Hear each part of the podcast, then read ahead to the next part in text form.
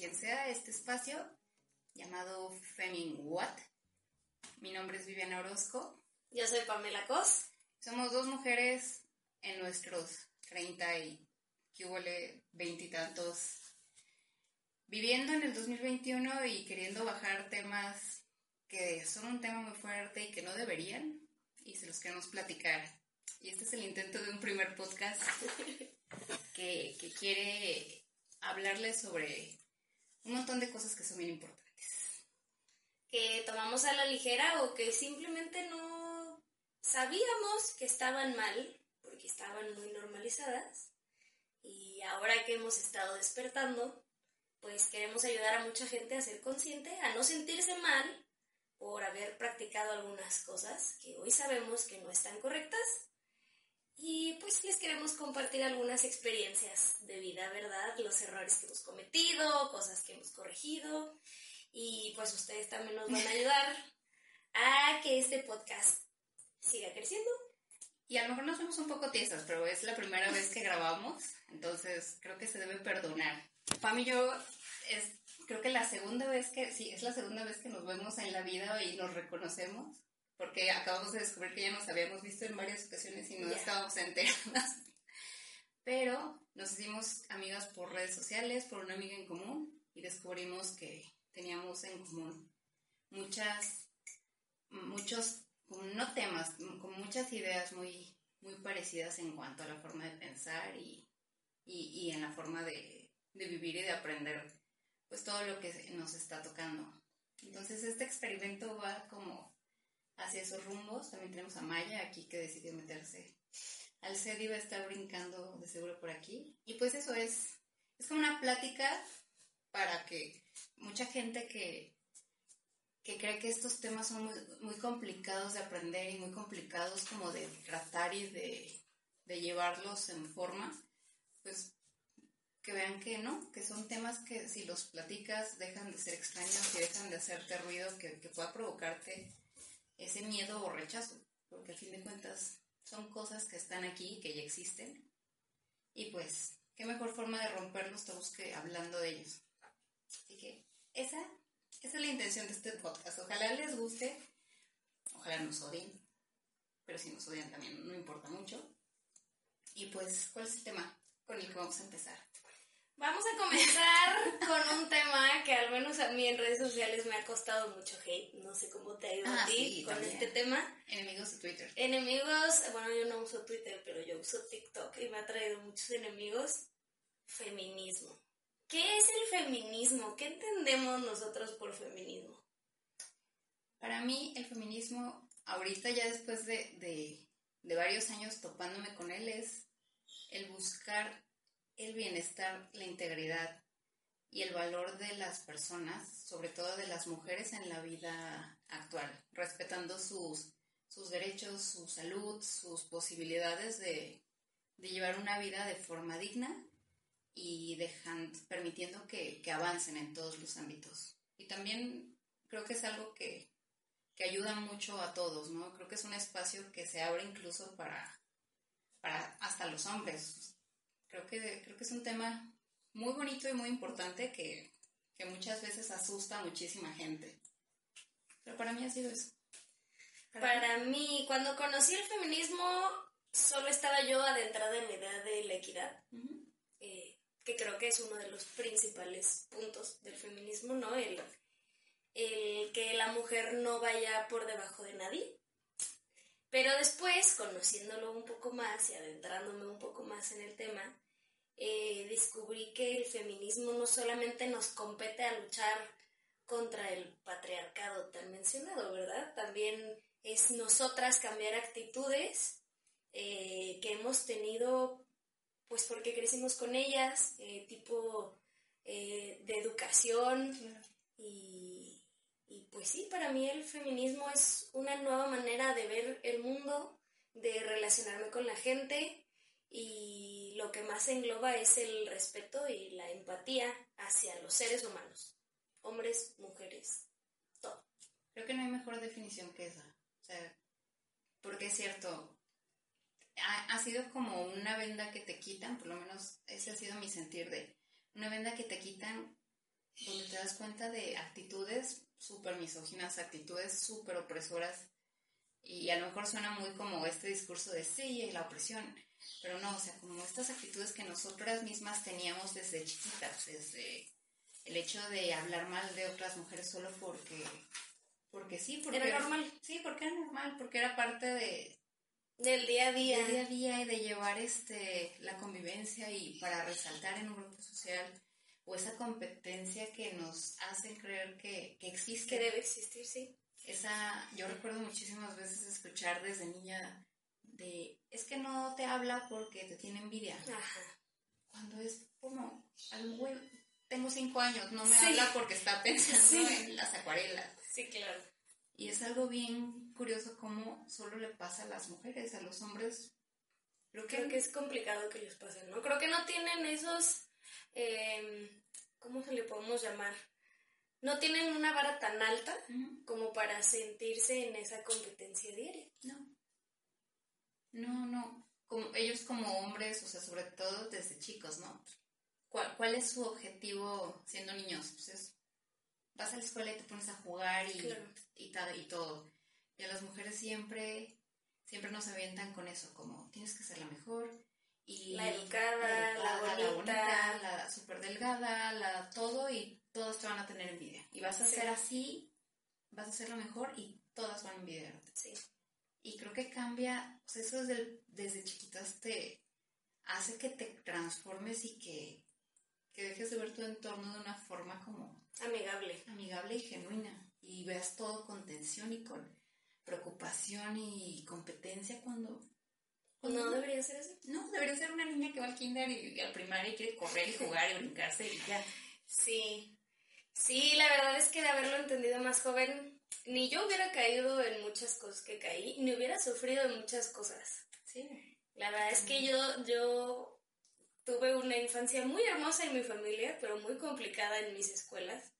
Este, y todo por esto, por estos temas, por, imagínate, tener ocho años y decir que te juntas con niños porque eres una zorra cuando no tienes ni idea, ¿no? Ni idea de qué está pasando, pero pues como había niñas que ya querían tener novio, te avientan la bolita y tú ni entiendes qué pedo, qué está pasando. Sí, y, y o sea, esos ataques tan chiquitos y tan, o sea, que marcan tanto a una persona que es tan joven, los veíamos en, en todos los contenidos que, que existían en ese entonces, ¿no? Antes pues, no teníamos la posibilidad de tener millones de contenidos creados para nosotros en un celular. Antes había televisión por cable, televisión abierta y ya. Y los temas de las películas, de las historias, era siempre eso, la competencia de mujeres en todos los ámbitos. La mala. La mala, la guapa. La que le tenía celoso, celos a la popular y le arruinaba la vida.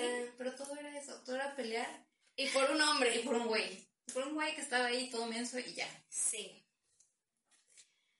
Y, ya, o sea, creo que, creo que ha sido como una, mm, pues la palabra de construcción creo que no, no termina ahí porque creo que es algo que seguimos haciendo. Por lo menos yo creo que es algo que me va a costar años hacerlo por completo porque a fin de cuentas con eso nos criaron. Sí pero poco a poco te vas quitando como esas capas de, decir, bueno, ¿y, esto que yo hacía, quién me lo enseñó y por qué me lo enseñó? Y empiezas a cuestionarte todos esos, estos, esos aspectos. Y ha sido algo bien positivo de, descubrir el feminismo, el, el aprender a cuestionarte. Sí, tus prácticas. Sí, tus prácticas y el por qué sabes lo que sabes y, y quién te lo enseñó y él cómo lo sabe y, y por qué no está correcto en este momento. Sí, Creo que está muy mal entendido eh, el feminismo. Me he topado con mucha gente, me imagino que tú también,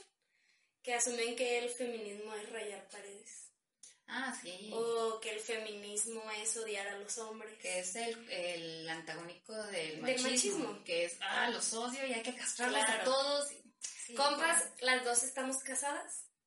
Eh, y con tipazos. Con tipazos. Nos trajo el café y para eh, no odiamos a los hombres, eh, pero reconocemos que hemos crecido en una sociedad donde el hombre está por encima y el hombre no tiene que lidiar con muchos problemas que las mujeres lidiamos sin tener que lidiar con ellos. Suficiente es ser mujer.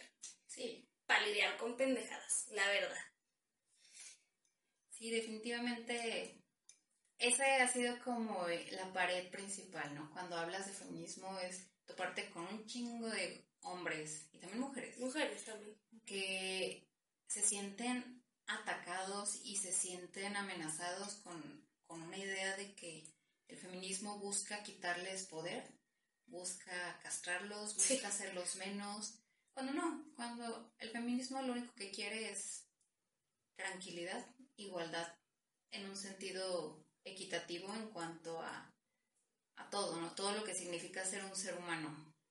Eh, en la parte emocional, en la parte física, en la parte de los derechos de la salud, en la parte de los derechos laborales, la equidad de, de pago, el respeto y la posibilidad de vivir una vida tranquila, ir a la calle y que no, que no te pase nada por el hecho de tu, de tu género. A lo mejor, no, no, sé, no quiero usar la palabra género para sacar a otras personas para nada de, de ello, pero sí por el hecho de ser mujer, de cualquier tipo de mujer, ¿no?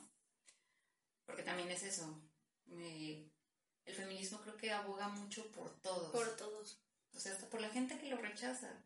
¿Quién en su sano juicio, juicio quiere no poder tener los mismos derechos que otra persona? Claro, o, o salirse de tantas cosas que nos han encasillado desde pequeño, ¿no?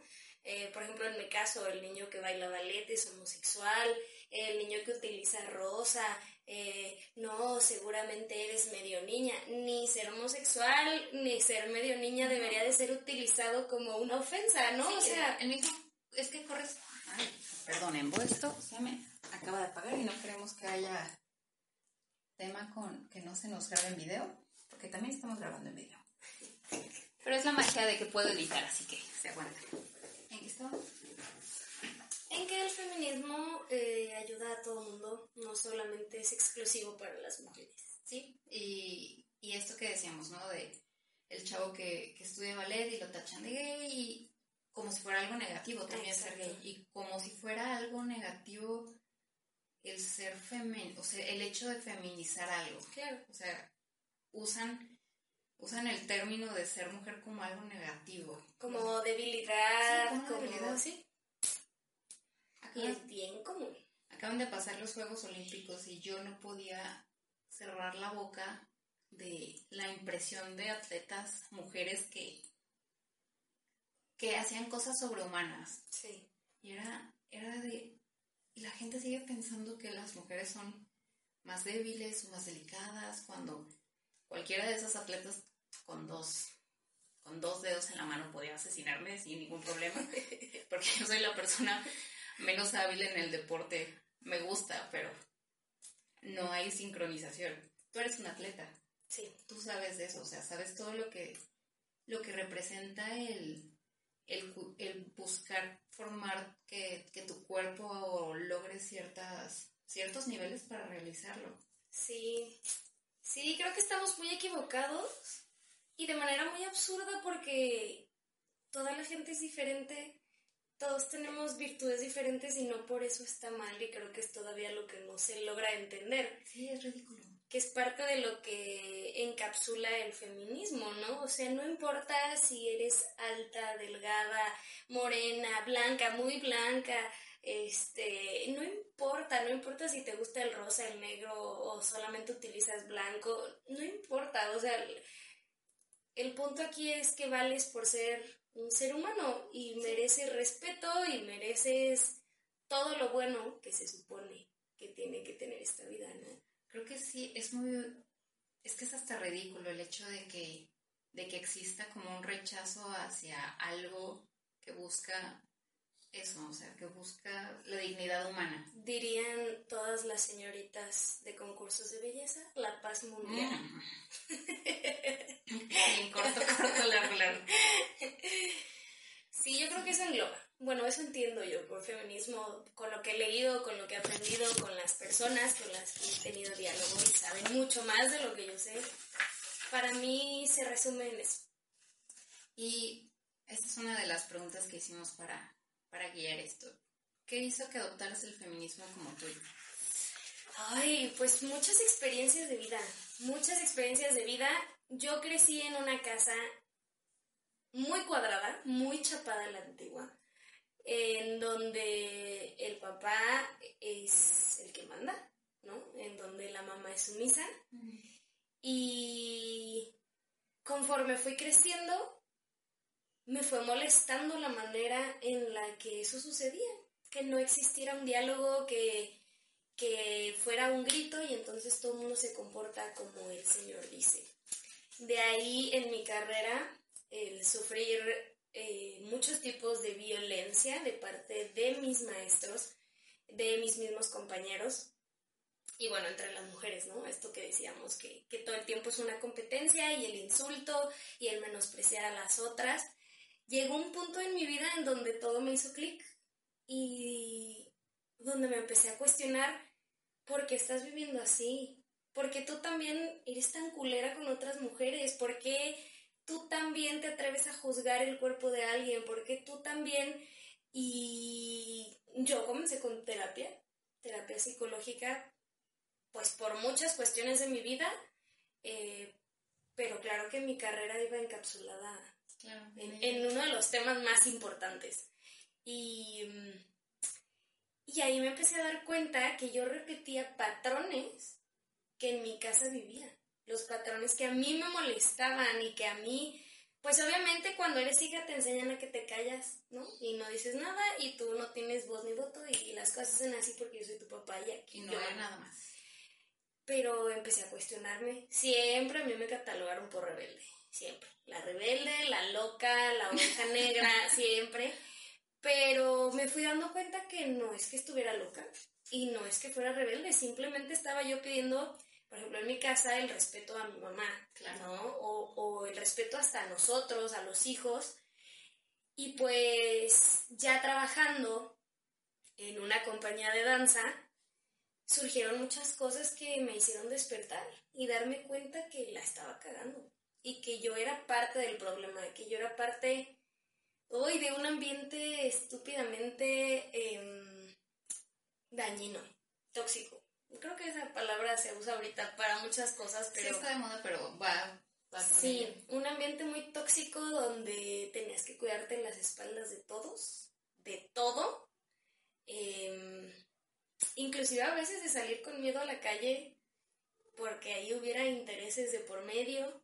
Sí, como de truncar carreras o de avanzar más. Sí, el vivir sola, el justo no poder salir a la calle, yo vivía en un lugar con muchísimo calor y el no poder salir con un short a la calle porque me llegó a pasar que los taxistas no me bajaban donde yo iba, porque me seguían al súper, eh, inclusive alguna vez andando en bici se me cerró alguna camioneta y me decían, pues es que eso te pasa por andar vestida así, pues es que eres bonita, ¿no? Pues por eso. Sí, tú estás provocando. Claro, es que es tu culpa. Cuando yo dije, espérate, no, güey, ¿por qué? ¿Por qué chingados si vivo en un lugar donde estamos a 40 grados con 98% de humedad, voy a andar yo con pantalón de mezclilla y una sudadera cuando ya está más que comprobado que eso no es, ¿no? Sido lo mismo. Sí, claro. Entonces, la misma situación hubiera sido traer un una chamarra y una sudadera. Sí, claro. Sí, entonces para mí fueron muchas cosas que se fueron englobando, ahora sí que como bloques se fueron poniendo. Y como dijiste, fue un abrir los ojos y un empezarme a dar cuenta que muchas cosas estaban mal, que yo estaba haciendo muchas cosas mal y el tener una pareja tan diferente a lo que yo viví con con unos papás que realmente es un matriarcado, ¿no? Sus papás son un matriarcado y, y él creció con esa idea. El hombre no es más que una mujer, em, el hombre se puede dar al diálogo, el hombre puede llorar y esto no me hace menos que tú. Em, mi esposa o mi novia puede decir cómo quiere la sala y esto no me hace a mí eh, menos macho. Y él me ayudó a descubrir muchas, o más bien me ayudó a reafirmar muchas cosas que yo estaba descubriendo. Entonces, pues sí, fue un proceso como de ocho años de estar despertando y estar diciendo, wow, wow, wow, qué pedo aquí. eh, confrontarme con muchas personas. Claro, porque eso pasa un chingo. Sí, eh, quedarme sin amistades, pelearme con familia y a la fecha, ¿no? O sea, ahora estoy catalogada como la oveja negra loca y feminista. Entonces, pues sí, ha sido, para mí ha sido una, travesía bonita, la verdad, descubrir y empezar a deconstruirme y empezar a entender muchas cosas. Eh, ha sido bonito, pero creo que lo más bonito que me ha traído el descubrir el feminismo, el entenderlo y empezarlo a practicar, es contagiar a otras personas. Sí, eso está increíble. Eso es lo que se me hace más lindo. conectar. Conectar con gente por el tema, por lo, por lo que buscamos lo mismo. Y cuando algún adulto, estas generaciones de boomers, que ya hablaremos de ellas, yo creo, en algún episodio. Ah, claro, están súper apuntados. Eh, cuando, los, cuando algún boomer dice, ok, te quiero escuchar, quiero entender. Uy, para mí, ya medalla olímpica. Es así de que, un fin aquí. Medalla olímpica. ¿Y tú? ¿Cómo empezaste? Para mí fue, fue un proceso muy curioso. Em, mi situación familiar era muy como la que platicabas de tu esposo, ¿no? Una familia muy, muy ligera, muy light, donde la mamá dejó de trabajar, pero porque quiso, pero siempre tuvo una vida profesional muy movida. Mi papá es una persona muy, muy tranquila y muy chiqueona y muy apoyador de, sí, tú vas a hacer esto y tú vas a lograr esto. Entonces fue una persona que siempre nos empujó, pero yo todo el tiempo me sentí muy, muy sola y como muy, muy sola en el aspecto social, ¿no? Porque desde niña tuve muchos problemas de obesidad, entonces eso, eso me confrontó como con mucha, mucha, ¿cuál es la palabra? Inseguridad. Y terror, terror a las mujeres. O sea, literal, yo le tenía terror a los grupos de niñas porque me sentía... Chiquita. Sí, me sentía chiquita y me sentía... No está chiquita, está bien alta, ¿eh? Sí, soy bien alta. me sentía muy insegura como en grupos grandes de mujeres donde a lo mejor la mayoría tenía como el perfil, ¿no? El perfil de todas eran más flaquitas, más bajitas, y yo era como alta y más pesada y, cabello chino y bueno, y no, pero vaya, me brincaba mucho eso. Y siempre fui de amigos hombres, siempre fui de bolitas de muchos amigos hombres y poquitas amigas mujeres, entonces yo siempre a todo mundo le decía, es que yo conecto con los hombres, yo conecto con los hombres. Hasta que en algún momento cuando llegué aquí a Guadalajara, digo, tuve amigas increíbles en, en las ciudades donde viví, pero me pasó que hasta que llegué aquí a Guadalajara y conocí a, una muy buena amiga y empecé a convivir mucho con su familia, que era una familia muy, muy cerrada y muy, muy hecha a la antigua, donde la, mujer tiene que servir los platos del hombre y no puede comer hasta que él coma. Y donde estaba, el, el papá era la persona más celosa de, de la hija, de que amigos no, novios no, me di cuenta ahí fue cuando dije, madres, ¿qué es esto? O sea, yo venía como de otro perfil. Mi casa no es normal. Sí, de, ¿qué, es esto tan raro? Y, encontré la, amistad en, esta persona que, que para mí marcó muchas cosas, ¿no? desafortunadamente falleció y fue un golpe muy fuerte que, creo que sigue arrastrando cosas en mí, pero me ayudó como a cuestionarme muchas cosas, muchas cosas que vi ahí y muchas cosas que vi en mí, como este rechazo hacia, hacia los grupos de mujeres o hacia el, poder yo llegar y, conectar. Claro.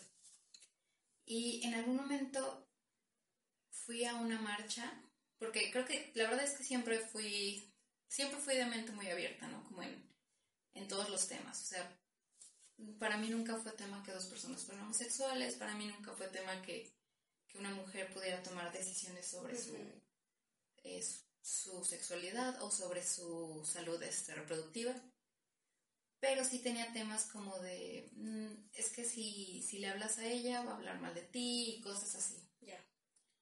Y cuando fui a las marchas, yo pensaba que era algo muy normal, como ir, marchar, escuchar gente gritar cuando vas ahí y escuchas las historias y sientes la energía de, gente que ha pasado por tantas cosas, de mujeres que han pasado por tantas cosas, te desbaratas. Sí.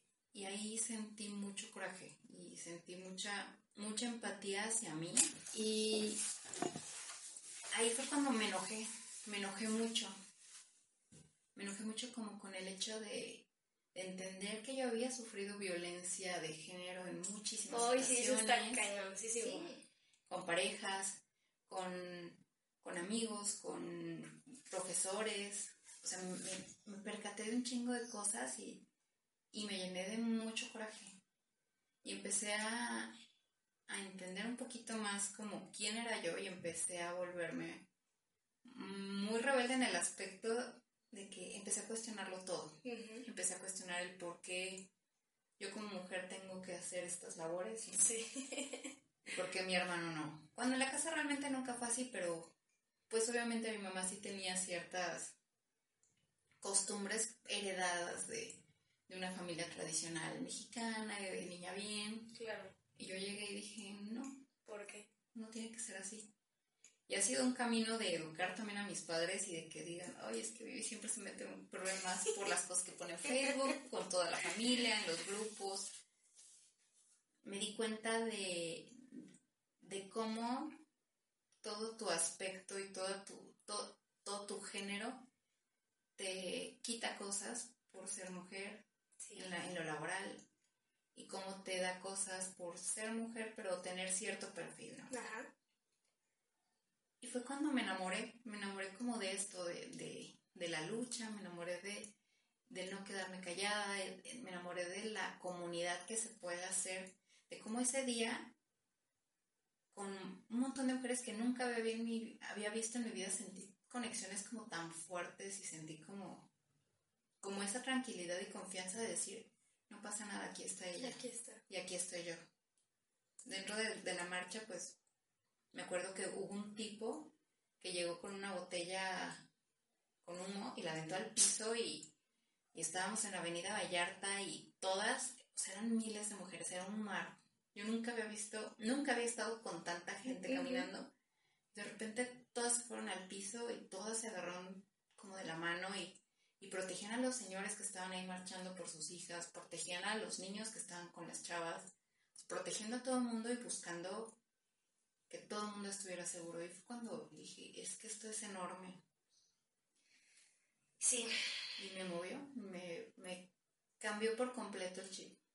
Y también hubo influencia de gente bien chida, o sea, mujeres que me hicieron cuestionar un montón de cosas sobre mí misma y que yo no no había entendido que hacían y que eran hasta violentas con, conmigo misma y con otras mujeres.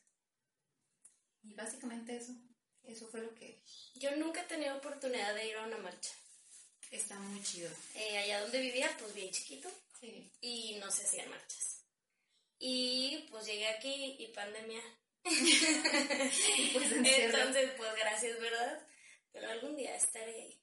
Sí, la verdad es que creo que ha sido de las experiencias más, mm, más fuertes y más increíbles que he tenido. Sí. Me ha tocado en TikTok mucha solidaridad de, de grupos feministas. Este, en algún momento subí un video acerca de los homicidios y los feminicidios en México y me aparecieron un millón de chairos. Ah, sí, claro. Y luego me, aparecieron un millón de fifas. Sí, porque vienen en manada. Claro, no, y vienen juntos de la mano, así pegados, ¿no? Y de repente dije, voy a borrar mi cuenta porque amenazas de muerte, ¿no? Y maldita feminazi y seguramente tú, porque no sé qué, y de repente empezaron a aparecer así corazoncitos morados y verdes. Y como dices, me sentí protegida, dije, a huevo, ya llegaron. Ya llegó la caballeriza. Eh, después subí un video de situaciones que me acercaron al feminismo y hablé de las veces que me acosaron en la calle, de las situaciones en mi empleo. Eh, no sé, mencioné unas 20 situaciones y cerré con una frase de y yo pude regresar a mi casa. Hay quien no puede. El video se hizo muy viral, pero híjole, los FIFAs, o sea, no, es, impresionante. Es una comunidad de pitos chiquitos. Y el ataque y el... Y el seguramente no estudiaste y por eso crees que eso es feminismo. No, pendejo, te estoy diciendo causas que me acercaron al feminismo, ¿no? Muchas chicas de ahí empezaron a escribir lo que les había pasado y así como dices, bueno, yo no empecé a escuchar, empecé a leer y decía, madres, güey, o sea, yo, yo mucha, mucho tiempo dije, güey, lo que me dijeron en casa, ¿no? Eres una niña bonita, pues por eso te van a acosar. Y de repente te empiezas a dar cuenta que no, güey, no tiene nada que ver. No. Nada que ver como te veas, como te vistas, como es la pinche enfermedad de nomás estar jodiendo a la Yo mujer. Yo no conozco una mujer en la vida a la que no la hayan hecho sentir incómoda. En la calle. En la calle. Sí.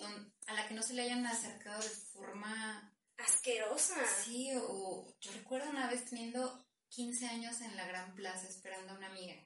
15 años, así, una mocosa afuera del Starbucks. Y llegó un tipo que era dueño de una tienda de la Gran Plaza a hablarme obviamente era un tipo mayor de edad, de unos treinta y tantos, invitarme a que conociera cosas de su tienda que nadie había visto. Obviamente, obviamente entré en pánico, obviamente le dije que no, me encerré en el baño de mujeres como por 20 minutos. Pero te das cuenta de lo común que es. Sí, sí, sí, no, leyendo esos comentarios, ojalá, yo creo que voy a imprimir algunos y algún día los vamos a leer. Pero cosas durísimas que, que dices, Güey, ¿en serio? ¿En serio hay gente que todavía opina que no existe ese acoso, que para los hombres es igual? No. o, que no es tan grave. Sí, no, no. Entonces, sí me he sentido arropada por feministas, sobre todo en TikTok, que han llegado ahí a, salvar. Este. Y sí, sí, sí sientes que, güey, aquí estoy, te estoy cachando, no va a pasar nada. Que encuentras una comunidad donde nunca la habías visto. Nunca. Gente... Justo eso, la bolita de niñas, ¿no? No, no me van a apoyar porque son niñas y no. Y de repente dices, güey, no, sí, entre niñas nos apoyamos y nos cuidamos y nos empoderamos y nos... Eso está muy cool. Y es algo que yo creo que ya no, ya no tiene marcha atrás, o sea, ya cuando vas en la calle y ya ves morras, ya se siente diferente. Sí. Ya es como de, tú sabes que si si ves a alguna chava que le está pasando mal, vas a ir. Vas a gritar y se van a acercar a otras chicas contigo. Sí. A ayudarte a hacer el paro. Y, y es algo que yo nunca había sentido hasta ahora. O sea, encuentras eso, encuentras comunidad en línea, en, en, Instagram, en TikTok, en todas las redes, en la calle, en marchas. Porque ya estamos, o sea, es lo padre, ¿no? Que que nos estamos percatando. Ya va a quedar una de las tormentas de Guadalajara, es horrible por el ruido. Ya que tengamos un estudio súper pro, ya no se va a escuchar. Pero mientras nos robamos esta oficina de, de mi señor esposo, que también es muy pro feminismo. Estamos muy orgullosos de eso.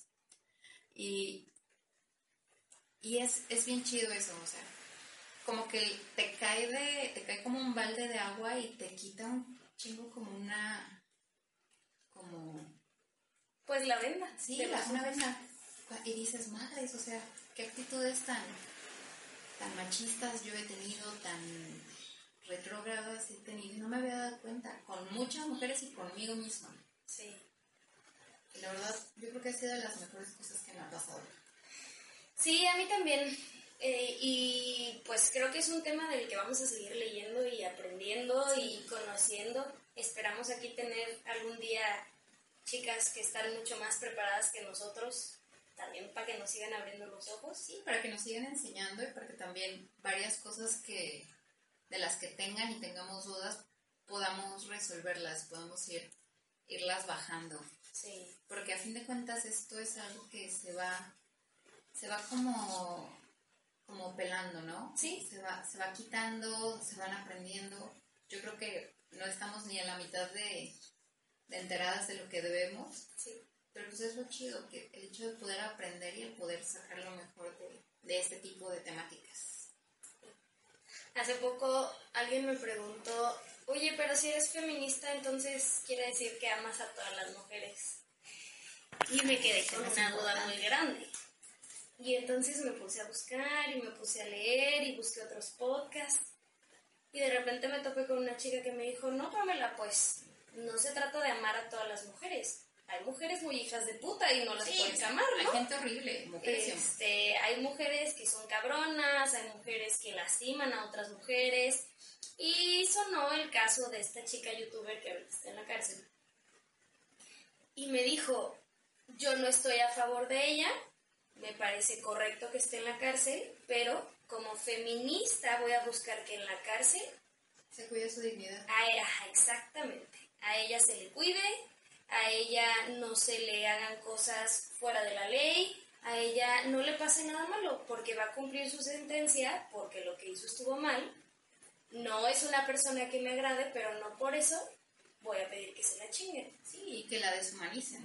Entonces, si alguien tenía esa duda, que también tenía yo, pues efectivamente no todas las mujeres somos amigas, no. todas las mujeres nos amamos. Y eso es algo que confunde mucho cuando te quieren, te quieren atacar estas personas, ¿no? Los FIFAs, los chairos, las, las chavas que están en contra del feminismo, que aún no entiendo. es que yo creo que no entienden nada. Sí. Es es que ¿por qué si eres feminista no defiendes absolutamente a todas y te peleas con unas? ¿Y por qué le estás respondiendo a esta chava que te está atacando si eres feminista? ¿O, o por qué te estás peleando con esta mujer que está atacando a grupos que son minoría, ¿no? Como las chavas trans. Ese es otro tema enorme. Sí. Cuando creo que es el término, el término sororidad no, no se comprende del todo. No.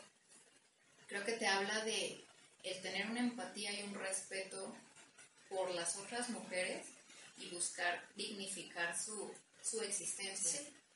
Eso no, no, quiere decir que sean absolutamente todas tus amigas y las ames y, y, las invites y las defiendas, o sea, defiendas todo lo que, lo que hagan, ¿no? es como cualquier otra persona. Hay gente con la que nunca vas a conectar, hay gente con la que nunca vas a estar de acuerdo y también son mujeres. Y sí, este caso de esta mujer, yo no, no tolero su contenido, no me gusta, no estoy de acuerdo para nada con lo que hizo y por el hecho, por lo que está en prisión. Claro. Pero pues es una persona y, obviamente espero que, su caso y que su sentencia y, el paso que tenga, el tiempo que tenga que estar en prisión sea de la forma más digna posible, ¿no? Cuidando su, su salud, cuidando su dignidad, su sanidad mental. Trágicamente estamos en México y sabemos que muchas veces eso no pasa, pero, o sea, como mujer y creo que como ser humano, ¿cómo puedes pensar en que a alguien le vaya pésimo? O sea, creo que no, no es la idea. El, punto es generar como esa ese respeto y empatía por la gente. Y la empatía no hace que tengas que estar de acuerdo por, con la misma persona. Simplemente que la respete. Que la respete. Entonces, sí, creo que es algo que la gente confunde un montón. Odiamos a mi cámara. Justo hoy decidió que va a grabar. Por pedacitos. Sí, por pedacitos, pero está bien. ¿Qué más tenemos acá? Hicimos unas cuantas. ¿Qué hace el feminismo por los hombres? Uy, esta es buena. Muy importante, queridos FIFAs, pongan atención si este podcast les ha llegado a sus oídos y han llegado hasta aquí. Sí, dense la oportunidad de aprender, porque está bien chido el hecho de que puedas aprender cosas y, tú mismo ponerte a, a, confrontar lo que has aprendido y el por qué. Entonces, no creo que les haga mal el escuchar y el no estar aventando basura por la boca. Sí. Dense la oportunidad. ¿Tú en qué crees que es? Híjole, pues regresamos a mi carrera, a todos los estereotipos que hay sobre los varones haciendo danza clásica.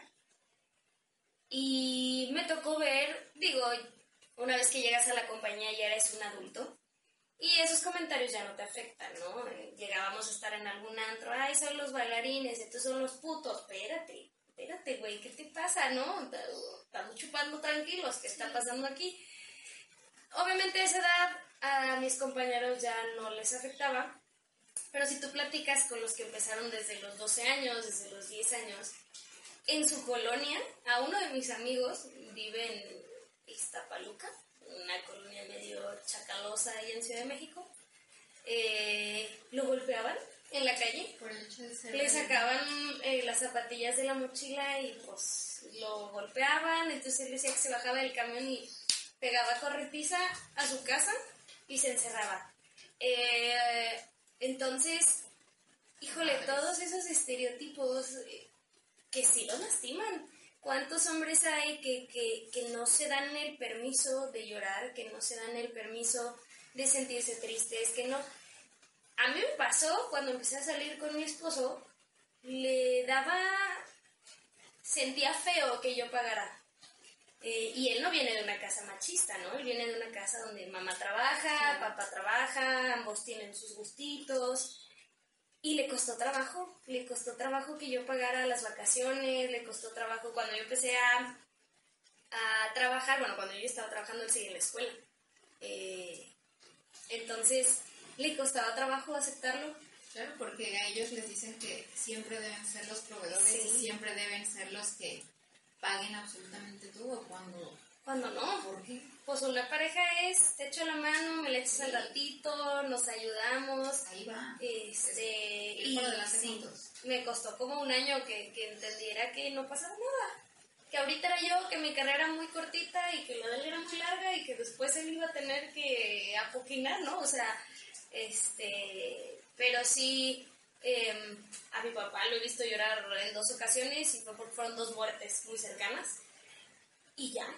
Entonces, yo creo que el hacerle creer a un hombre que tiene que ser fuerte por el hecho de ser hombre, que tiene que proveer a una mujer y si no provee es un es un este no sé es una persona sin un valor Es menos hombre. es menos hombre eh, pues la cifra de suicidios no en adultos es mucho más alta en hombres por todos todas las cositas que ellos tienen que llenar por ser hombres, el tener un trabajo que te pague muy bien, el mantener a tu esposa, el mantener a tus hijos, el tener a tus hijos en escuelas privadas, un chingo de cosas que no debería de ser así, Que no menos son sustentables exactamente. ahorita. O sea, Que ahorita no son no. sustentables.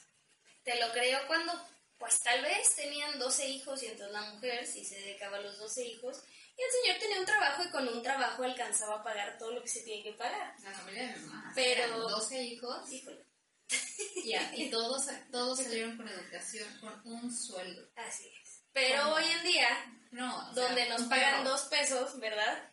Aquí hay que trabajar para pagar la comida de un perro. Sí, donde tenemos tres, cuatro trabajos porque con uno te alcanza. Y si es como chingados, le voy a exigir a mi marido, por ser hombre, que tiene que pagar todo. Pues la realidad es que no, o sea, todas estas cosas el feminismo busca en mejora al hombre también.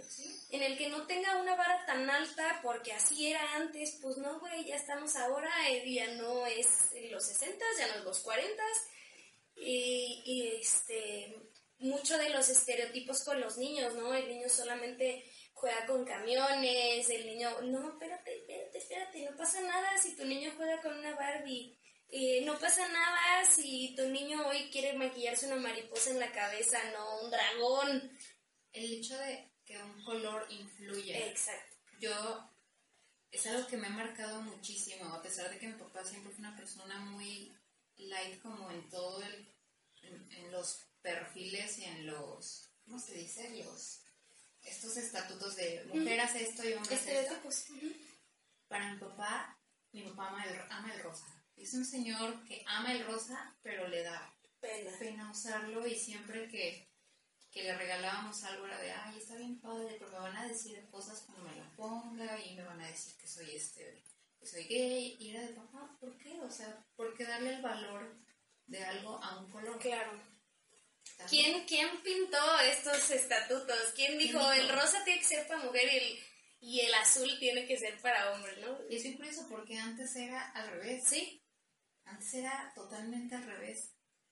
Y, y, o sea, desde ver eso, ¿no? El hecho de que también mi papá nunca se permitía que lo viéramos llorar, porque para él era mucha debilidad. Debilidad. Entonces, yo lo he visto llorar, creo que una vez, y, y siempre se esconde. Hasta el, el día de mi boda, me acuerdo que estábamos bailando y me dijo, te voy a contar chistes porque no quiero llorar. Y, y para mí, a pesar de que fue muy chistoso, fue algo que, Te sacó de onda. Sí, me sacó de onda de esa negación como a- al sentir y al, al poder ser, al poder ser una persona que sienta, me parece impresionante. O sea, lo he visto con parejas, lo he visto con mi hermano, que es un güey que mide dos metros y lo ves en la calle y dices, este güey me puede aplastar. Y es la persona más dulce y más Sí. Más tranquila del mundo, pero hasta a él le, le cuesta como, como abrirse en. A mí me costaba ver a los hombres llorar. sí, Sí, mi, mi, mi esposo es bien sensible. Ay, a mí también. Yo lloro creo por que llora más que yo. Sí. Y cuando nos peleábamos, él lloraba. Y yo sentía culpa. O sea, yo sentía culpa y yo me sentía mal y yo sentía que yo ya había hecho algo mal cuando era su manera de expresarse, ¿no? Hay gente la que se enoja y entonces llora para desahogarse. No era que nos habíamos golpeado, ni mucho Sí, menos. que hubieras hecho algo, tú, o sea, súper fuerte, ¿no? Y en vez yo de entender que era su manera de expresarse, me paniqueaba. Me paniqueaba, o sea, yo decía, ¿cómo? Espérate, ¿no? La que debería estar llorando soy yo porque soy la mujer. Entonces, pues sí, yo creo que el feminismo vino a ayudar, ya lo dijimos al inicio, vino a ayudar a todas las personas, independientemente de su género, de su identidad, de, de cualquier eh, cosa que nos haga diferentes. Y estaría bien padre que lo pudiéramos entender poco a poco, no lo atacáramos, no nos diéramos un poquito de chance de entender qué pedo con el feminismo. Sí, respetarlo, o sea, respetar como, es tan fácil como eso, respetar la integridad de, de las personas. Sí. No, no, no comprendo bien cómo es un tema tan Controversial. controversial cuando, puta, cuando es, es lo más normal del mundo, ¿no? Pedir respeto y tranquilidad para que otra persona viva. Sí, claro. Madres. ¿Qué más? ¿Qué más tenemos en esta agenda? Ah, conclusiones. Ay, qué cortito.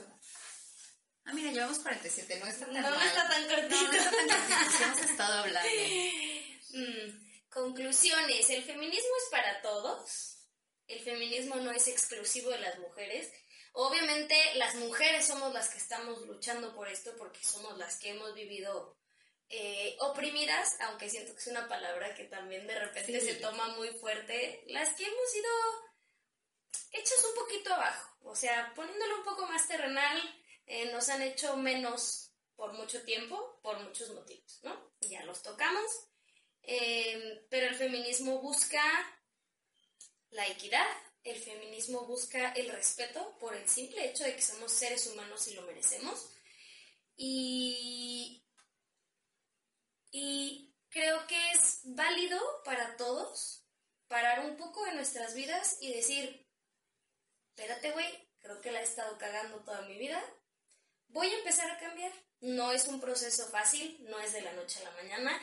Eh, hoy vi un TikTok muy divertido de una chica de aquí de Guadalajara que sigo, ojalá la podamos contactar y traer, que dice cuando me peleo con una mujer y soy feminista y entonces ella, Uy, yo soy de esas. ella dice, Sí, uf. es que hija de tu... po-". No, espérate, a la mamá no la tengo que insultar porque la mamá no sé qué. Es que pinche go- gorda me caes porque no... No, espérate, gorda no puedes decir porque eso es gordofobia. Y es que, o sea, es un proceso complicado porque lo traemos ya de educación, ya en las venas. Este, se vale de repente flaquear y darte cuenta que la volviste a cagar. Pues Claro, sí. y es algo que va a pasar, no es lineal. Es No, como el no es ¿no? No es lineal, la cagas. En algún momento cotorreando con alguien, probablemente vas a decir de que, ah, no manches, de una morra que estaba bien pendeja. Por el hecho de serlo. Y luego te vas a dar cuenta de que, chin, eso no es. Pero Sí, claro. Estamos aprendiendo, estamos... Estamos aprendiendo. A mí me pasaba mucho con el tema de eh, yo soy una persona monógama y toda la vida lo he sido y en mi casa me enseñaron que las mujeres no pueden tener muchas parejas porque está mal visto. Claro. Entonces, claro que Pamela juzgaba, ¿no? Pamela juzgaba a las chicas que tenían muchos novios o no tenían novios y tenían un chingo de dates o no, bueno, en Guadalajara se le dicen quedantes, ¿verdad? Este, Las. Obviamente yo ya trabajando, uy, no, es que estas son las pirujas y estas son las no sé qué. Ay, eso es lo que más me ha costado. De repente no usar esos, esos, Esos eh, términos. términos, el dejar de decir esas cosas, porque pues estoy entendiendo que también estoy menospreciando a una persona por dedicarse a eso y al mismo tiempo le estoy dando un adjetivo a otra persona tratando de humillarla. Entonces sí, es, es, es algo que se tiene que trabajar diario en todos tus entornos, que está bien cabrón, se los digo yo, a mí me ha costado mucho con los benditos boomers, híjole, qué complicación me dan ganas de darles un sillazo en la cara a veces. Sí, es, es bien difícil hacer que, por lo menos se abran, pero en el momento que te que ves que, dicen, ah, ok, en que una persona de 50 años empieza a decir, ah, entonces están tan enojadas y por eso rayan. Ajá. Porque le mataron a la hija, ¿no? Pues yo Claro, un monumento no es igual a una vida humana. Dices. Sí, ahí es cuando dices, madre, sí está valiendo. Está funcionando, está. Algo estoy haciendo. Sí, a mí me da mucho gusto cuando mis alumnas. Eh, pues empiezan a preguntar del tema y empiezan, dices, qué bueno, porque si nuestra generación de 20 y 30 añeros están despertando, que también en nuestra generación hay varias gente que dice, es puta madre, güey, ¿por edad media, ¿dónde está? Ajá, edad media, ándale, ni siquiera el renacimiento, no. Edad media. Este, está chido que las generaciones de abajo se están dando la tarea de empezar a cambiar ese chip, ¿no? En, en edades donde nosotros, pues, la hacíamos cagando. Eh, sí, o sea, los chavitos, el bendito TikTok, ¿no? Como dices, o sea, te das cuenta de cuántas chavas tan chiquitas se están cuestionando un chingo de cosas y están buscando mejorar su forma de vida y su forma de aprendizaje y sus comunidades desde esta, este feminismo. Tengo una sobrina que amo y adoro que tiene 15, sí, tiene 15 años y me manda por Instagram posts sobre feminismo y sube cosas sobre marchas y sobre los feminicidios y sobre la dignidad y, digo, madres, a sus 15 años, yo a los 15 años iba por la vida con la, raya partida aquí, la cara de Lela y sabiendo absolutamente nada. Y ellas que tienen ahorita todas esas herramientas, el hecho de que entiendan eso. Que lo entiendan es importante. Y que lo y que como dices, no quedarse calladas. Sí. Ellas han aprendido a no quedarse calladas y eso a mí me da muchísimo gusto. Em, conclusión, feminismo para todos, ayuda a todos. Y tiene espacio para todos. Tiene espacio para todos. Ya después entraremos en el tema de si los aliados son válidos, si no, en otro episodio. También, también creo que va a ser importante tocar el tema de hay grupos dentro del feminismo y hay grupos que excluyen, que también es una cosa bien contradictoria que yo no entiendo cómo pasa. Pero creo que vamos a tener mucho material para hacer esto, porque vamos, a explicar, sí, vamos a explicar de pe a pa como nosotros lo entendemos, para que sea fácil, para que no de hueva, porque yo sé que entrar en términos acá muy sofisticados de repente da hueva. Eh, como dice Viv, vamos a entrar en los tipos de feminismo, que abarca, que no abarca. Eh, nos va a dar mucho gusto tener aquí invitados, eh, invitadas, invitades de todo tipo eh, de personas, de seres humanos, platicándonos un poco de su vida, de sus experiencias, de sus experiencias, de qué es para ellos este cambio y cómo lo han vivido y cómo, lo han, vivido. deconstruido y desaprendido y aprendido y digerido. Sí, habrá episodios donde les contemos un poco de nosotros, de nuestras vidas, de nuestras vivencias, que, tenemos algunas muy interesantes y podrán ser eh, puestas a debate. Y pues nada, yo creo que... Estaría padre como que, que comentaran las personas que se topen con esto y que escuchen qué ha sido para ustedes y cuál ha sido como el proceso de aprendizaje y desaprendizaje. Estamos en 2021 y justo esta semana acaba de pasar algo que, yo creo que nos movió a todos, el tema de Afganistán y de cómo un país entero se va 200 años atrás con, con los temas de derechos humanos y derechos de mujeres. Y niños. Y niños. Y cómo más de, estaba leyendo que más de 20 millones de mujeres van a tener consecuencias inimaginables en su vida, o sea, estudiantes a las que ya no se les va a permitir absolutamente nada. E, el hecho de que una mujer ya ni siquiera pueda escuchar música, pueda reír en público. Es, es, un retroceso y un golpe muy fuerte para la humanidad, pero Pero creo que el hacer este tipo de cosas justo ahora y el seguir hablando y seguir, seguir como intentando... Que se entienda. Sí, que se aterrice. Que se aterrice y que, que la gente se quite el miedo. Porque muchas veces la violencia, muchas veces estos ataques vienen desde un lugar de miedo. Y, y, está bien interesante cuestionarnos por qué nos dan miedo que, que, existan cosas como el feminismo. O sea, ¿desde dónde viene ese miedo? Deberían pensarlo todos los que nos van a poner cosas súper negativas. ¿Desde dónde viene como ese Esperemos que no sean muchas y que... Sí, claro. Mm. Porque qué pinche hueva. Sí. este, pero estamos muy listas por si pasa. Y la verdad es que a las personas que, que se tomen el tiempo de escuchar esto, pues ojalá nos regalen como su... Su opinión o sus experiencias acerca del feminismo en su vida. ¿Y qué les ha parecido? ¿Qué les gustaría escuchar? Yo soy fan de los podcasts y me la vivo así escuchándolos. Yo, los pongo para guardar ropa. es muy válido. La verdad es que funcionan para cualquier momento. Yo que estoy en oficina me echo como cinco al día y soy una maníaca. No, yo no. Bueno, no tengo tiempo de escucharlo mientras entreno. No. Sería una cosa muy estúpida porque ni le pondría atención. este, pero sí. Guardando ropa, lavando ropa, manejando. barriendo, porque no, ¿verdad? Porque ahí quitándole el pelo a la perra. Ah, sí, porque las dos sufrimos eso, tenemos cosas peludas que llenan la casa. Yo soy alérgica y no puedo dejar de tener perros porque los amo. Entonces vivo casi toda la vida estornudando y diciendo, ay, no es COVID, es alergia. Pero pues ojalá les guste. Yo creo que esto también nos sirve mucho a nosotras como para cuestionar un chingo de cosas.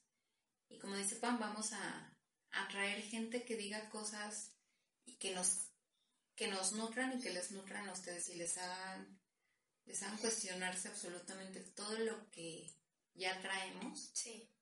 Y pues yo creo que este es el fin de un episodio que empezó muy nervioso, pero creo que acabó bien. Fluyó. Sí, ya, ya no me siento tan...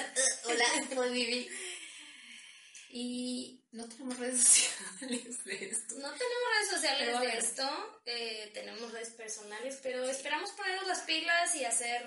Página web, chingona. Sí, donde sea un espacio que podamos ayudar. Eh, que podamos a la comunidad feminista abrirle las puertas, inclusive conectar a chicas que tengan problemas con abogadas, con psicólogas, creo que ese es nuestro objetivo. Y eso es algo bien padre que nos pasó. Sí. Ah, fue una de las, como uno de los momentos donde como que conectamos y dijimos, ah, mira. A huevo que sí. sí de, ah, mira, ella piensa como yo. Sí toda nuestra relación empezó por Instagram y, fluyó en medio de la pandemia hasta la semana antepasada que nos antepasada que nos conocimos en persona. Hace, hace dos semanas. Sí. O sea, ya éramos amiguitas, pero éramos amiguitas de redes. de que, ay, Oli, dije like, like. Quedamos de vernos no sé cuántas veces y se nos atravesó la lluvia y se nos atravesó no sé qué y se nos, nomás no nos habíamos visto. Y se logró, hoy se logró. Y es el... ¿Y cómo pueden seguirte antes de que hagamos nuestras super redes sociales, página web, plataforma. Déjenme les digo porque eh, soy una persona que ha cambiado de usuario muchas veces y ya no me acuerdo cómo estoy. Mm, ya no me acuerdo cómo estoy, pero en Instagram me pueden seguir como pamcos, COS-16. En TikTok eh, me pueden seguir también, la verdad es que sí suelo pelarlos mucho por ahí. Eh, estoy como Maruca con K CM21. Tienes una, comunidad chida en TikTok. Sí, tengo. Apenas acabo de llegar a los 100 mil seguidores. Apenas. Sí. Es un chorro. Bueno, 102 mil seguidores llegamos hoy. Con temas. Fíjense, temas de respeto, del respeto que tiene que existir la responsabilidad de los padres hacia los hijos. También les gusta mucho que hable de danza clásica y de lo que se vive ahí. Eh, pero el, mi TikTok creció gracias a temas feministas. Qué chido. Eh, haciéndole a la gente pues poniendo un poco de información acerca de las leyes que el feminismo ha traído eh, al país, acerca de cómo solucionar algún problema de violencia de redes sociales, ¿no? Un, ciberbullying o todo este tema de los packs. Eh, aquí me ayudó Viv, a que contactáramos a un grupo de abogadas, las abogadas Violeta, a lo mejor algunos de ustedes ya las ubican, Y yo pasé varios casos de chicas que me contactaron para que ellas les ayudaran a meter su denuncia y el proceso siguiera. La verdad, chicas muy valientes, jóvenes, pero valientes que se dieron a la tarea de investigar quién filtró sus fotos. Em, y pues creo que terminaron bien, creo que terminaron bien, entonces, pues a mí me pueden contactar por esos dos lados. La verdad es que siempre estoy muy activa en Instagram. En TikTok tengo temporadas porque pues a veces entreno mucho y llego y duermo y no tengo tiempo. Más bien, no, no, no me da la vida. No, porque esta mujer compite a niveles muy chingones en deporte y es bailarina. Pero bueno, creo que ya, ya lo deben haber suponido. Supuesto. Suponido. No sé hablar. Pero sí, tenemos una bailarina profesional. Y a Viv la pueden contactar por Instagram, Ibidanger. Nunca, no, no sé por qué me llamo así, pero ya es como mi nombre de supervillana. En Twitter también, pero la verdad es que ahí no, no lo pelo mucho, lo uso más como para noticias. Tengo un TikTok que no uso, donde solo subo cosas de pájaros y pericos, porque, porque tengo muchos problemas con los animales y me encanta. Pero voy a empezar a tratar de, de, crear contenido que vaya dirigido con esto. Lo prometo. Siempre, siempre digo que lo voy a hacer, nunca lo hago. Este es como mi cuarto intento de hacer bueno, podcast. Les prometemos que vamos a tener redes sí, de podcast en un futuro. Una página web, un espacio para que también ustedes puedan mandar mm, sus vivencias. preguntas, vivencias.